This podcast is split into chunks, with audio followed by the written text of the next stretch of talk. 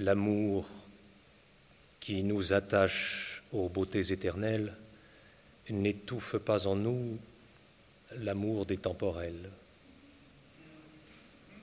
Nos sens facilement peuvent être charmés des ouvrages parfaits que le ciel a formés, ces attraits réfléchis brillent dans vos pareils, mais il étale en vous ses plus rares merveilles.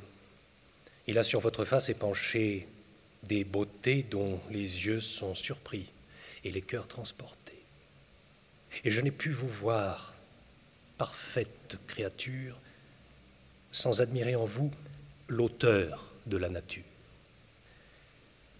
Et d'une ardente amour sentir mon cœur atteint au plus beau des portraits où lui-même il s'est peint. D'abord, j'appréhendais que cette ardeur secrète ne fût du noir esprit une surprise à droite, et même à fuir vos yeux, mon cœur se résolut, vous croyant un obstacle à faire mon salut.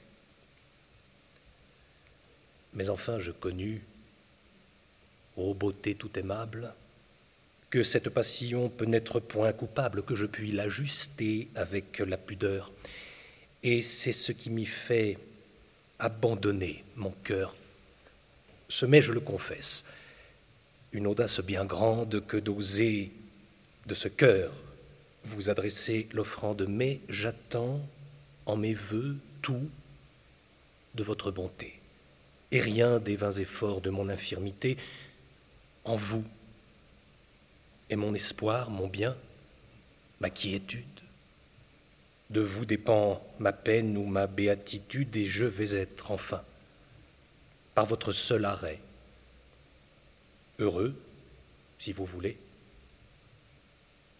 malheureux, s'il vous plaît.